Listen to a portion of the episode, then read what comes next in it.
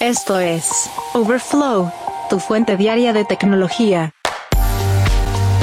¿Qué tal? Hoy es lunes 13 de noviembre del 2023 y estas son las noticias que debes saber del mundo de la tecnología. Google en conversaciones para invertir en la startup de IA Character AI. Gobiernos de Joe Biden y Xi Jinping prometerán prohibir la inteligencia artificial en armas autónomas. ¿Y por qué Microsoft restringió brevemente a sus empleados el uso de ChatGPT? Pero antes...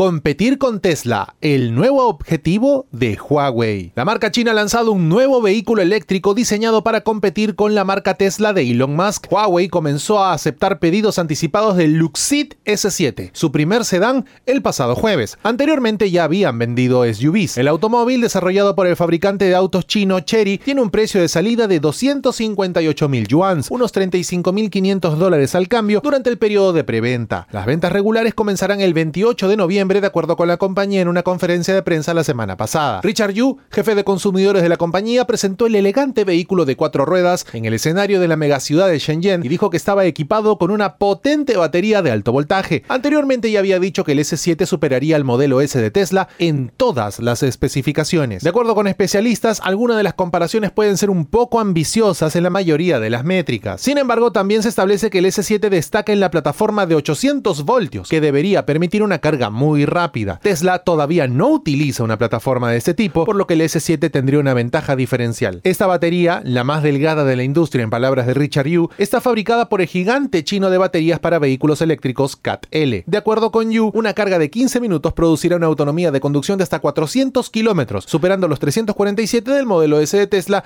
después de un periodo de carga similar. Sin embargo, la ventaja que puede tener Tesla en China es su sistema sólido de supercharger en todo el país. Pese a eso, recordemos que el modelo S en Tesla cuesta más o menos unos 95.800 dólares en China, frente a los 35.400 del S7, la tiene bastante difícil. Tesla se ha visto obligada también a recortar precios en China recientemente en respuesta a la creciente competencia en el mercado automovilístico más grande del mundo. Aunque Huawei se hizo un nombre inicialmente como un gigante de la tecnología y las comunicaciones, en los últimos años se ha visto obstaculizada por las restricciones a las exportaciones de Estados Unidos que hicieron que la compañía cayera en picada. Y en un movimiento sorpresivo, Qualcomm y su socio Iridium anunciaron que el Snapdragon Satellite está llegando abruptamente a su fin, ya que las dos compañías finalizaron un acuerdo que habría llevado a la conectividad satelital a los teléfonos Android. La conectividad satelital era hasta hace un par de años algo que nadie esperaba ver en los teléfonos inteligentes, pero ahora está en pleno juego, ya que tanto el iPhone 14 como el iPhone 15 de Apple han enfatizado la característica y su importancia en ubicaciones remotas sin cobertura celular. Sin embargo, desde el lado de Android no ha habido mucha acción. El anuncio más importante sobre conectividad satelital en Android lo hizo Qualcomm anunciando el Snapdragon Satellite a principios de este año. Esta tecnología, desarrollada en asociación con Iridium, habría permitido a los teléfonos inteligentes de Android establecer una conectividad limitada vía satélite para enviar mensajes de emergencia. Sin embargo, no se ha escuchado mucho desde que se anunció esta tecnología. Ahora, Qualcomm e Iridium han anunciado que la asociación se disolverá a partir del 3 de diciembre del 2023 sin haber lanzado al mercado ningún dispositivo con Snapdragon Satellite. De acuerdo con Iridium, la razón por la que la asociación está llegando a su fin es simplemente que los teléfonos Android aún no utilizan la tecnología necesaria para conectarse a los satélites. Qualcomm ya había anunciado previamente que los dispositivos de Oppo, Nothing y Motorola adoptarían esa tecnología, pero en verdad nunca se supo nada. La compañía también dijo con orgullo que la tecnología estaría disponible para todos los niveles de chips Snapdragon. Por su parte, el fabricante de chips rival MediaTek también anunció previamente conectividad satelital para teléfonos Android y otros dispositivos. Y además, T-Mobile anunció no hace mucho tiempo un acuerdo con SpaceX que brinda conectividad satelital a teléfonos Android sin ningún hardware adicional. Ahora, ¿qué implicancias tiene esto? Pues básicamente que los fabricantes de Android habrían expresado su preferencia por utilizar otras soluciones basadas en estándares en lugar de aceptar la solución patentada de Qualcomm.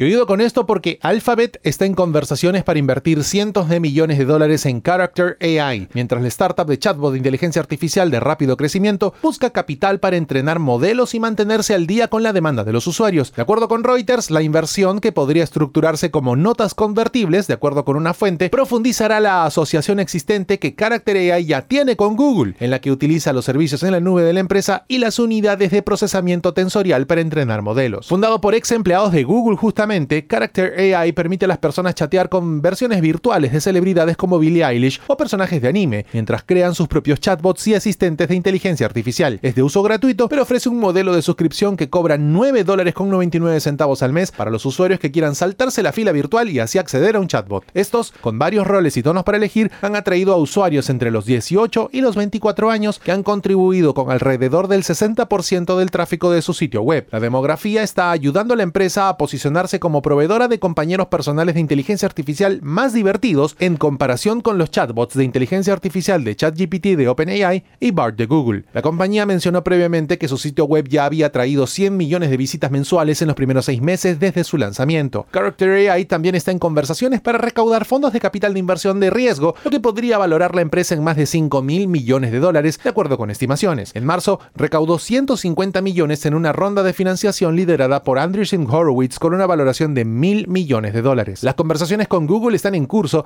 y los términos de acuerdo podrían cambiar de acuerdo con las fuentes de Reuters. Google ha estado invirtiendo en nuevas empresas de inteligencia artificial, en donde también destaca una inversión de 2 mil millones de dólares para el fabricante de modelos Anthropic en forma de notas convertibles, además de su inversión de capital anterior. Anthropic utiliza los servicios de nube en Google, así como también su última versión de TPU.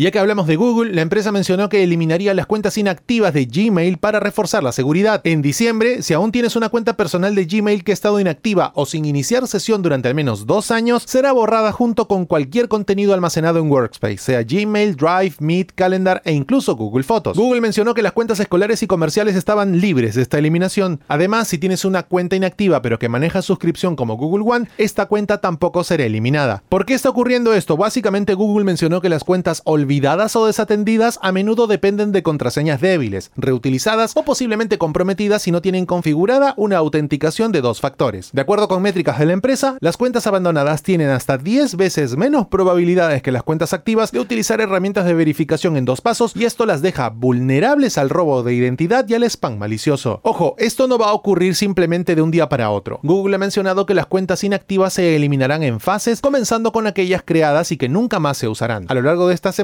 recibirás múltiples notificaciones enviadas tanto a la cuenta inactiva como al correo electrónico de recuperación antes de ser eliminada. Ahora, si no quieres que se elimine tu cuenta, tienes que hacer esto. Inicia sesión al menos una vez cada dos años. Lee o envía un correo electrónico desde esa cuenta. Utiliza Google Drive desde ahí, mira un video de YouTube, descarga una aplicación desde el Play Store, utiliza la búsqueda de Google o utiliza iniciar sesión con Google para cualquier aplicación o servicio de terceros suscritos a través de esa cuenta. También vale la pena por si acaso crear una nueva contraseña y configurar la autenticación de dos factores mientras revisas esa cuenta inactiva.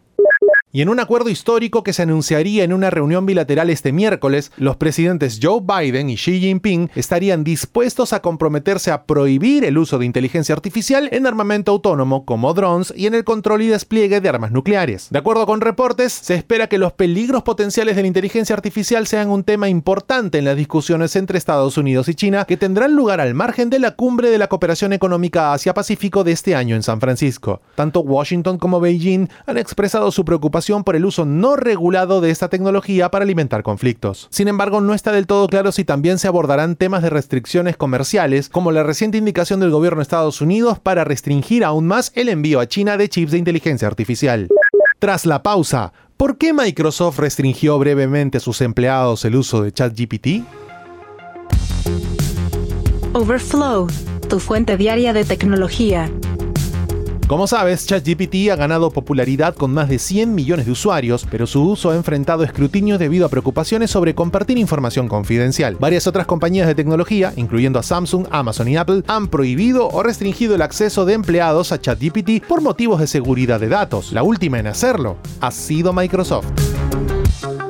De acuerdo con reportes, la empresa de Redmond bloqueó temporalmente el acceso de los empleados a ChatGPT de OpenAI debido a problemas de seguridad. La cadena CNBC informó inicialmente de esta medida provocando una breve restricción en los dispositivos corporativos, impidiéndoles acceder a ChatGPT y otros servicios de inteligencia artificial como Midjourney, Replica y Canva. Frente a esto, Microsoft citó preocupaciones por la seguridad de los datos como la razón detrás de la restricción, enfatizando que ChatGPT es un servicio externo de terceros, instando a tener precaución con respecto a los riesgos de privacidad privacidad y seguridad. Sin embargo, la restricción duró poco y Microsoft restableció rápidamente el acceso, atribuyéndolo a un error durante las pruebas de los sistemas de control para modelos amplios de lenguaje. A pesar de este revés temporal, Microsoft continúa respaldando a ChatGPT y un portavoz de la empresa mencionó a CNBC en respuesta, estábamos probando sistemas de control de puntos finales para modelos largos de lenguaje y sin darnos cuenta los activamos para todos los empleados. Restauramos el servicio poco después de identificar este error. Como dijimos anteriormente, animamos a los empleados y clientes a utilizar servicios como Bing Chat Enterprise y ChatGPT Enterprise que vienen con mayores niveles de protección de privacidad y seguridad. Este incidente subraya los desafíos actuales para equilibrar los beneficios potenciales de los modelos de inteligencia artificial como ChatGPT con la necesidad de abordar las preocupaciones de seguridad y privacidad, especialmente en entornos corporativos. Geek Story. Un día como hoy, en la historia tech.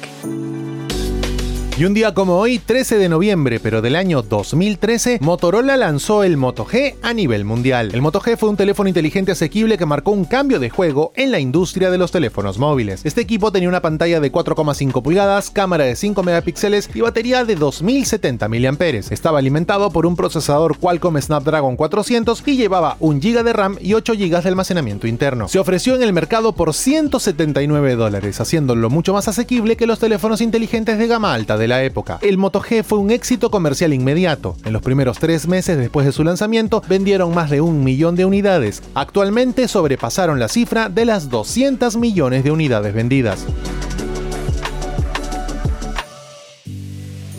Geek Story. Un día como hoy, en la historia tech.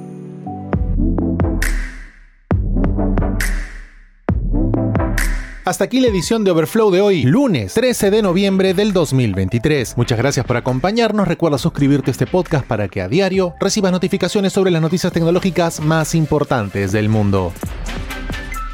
Gracias por escuchar a Overflow. Suscríbete para novedades diarias.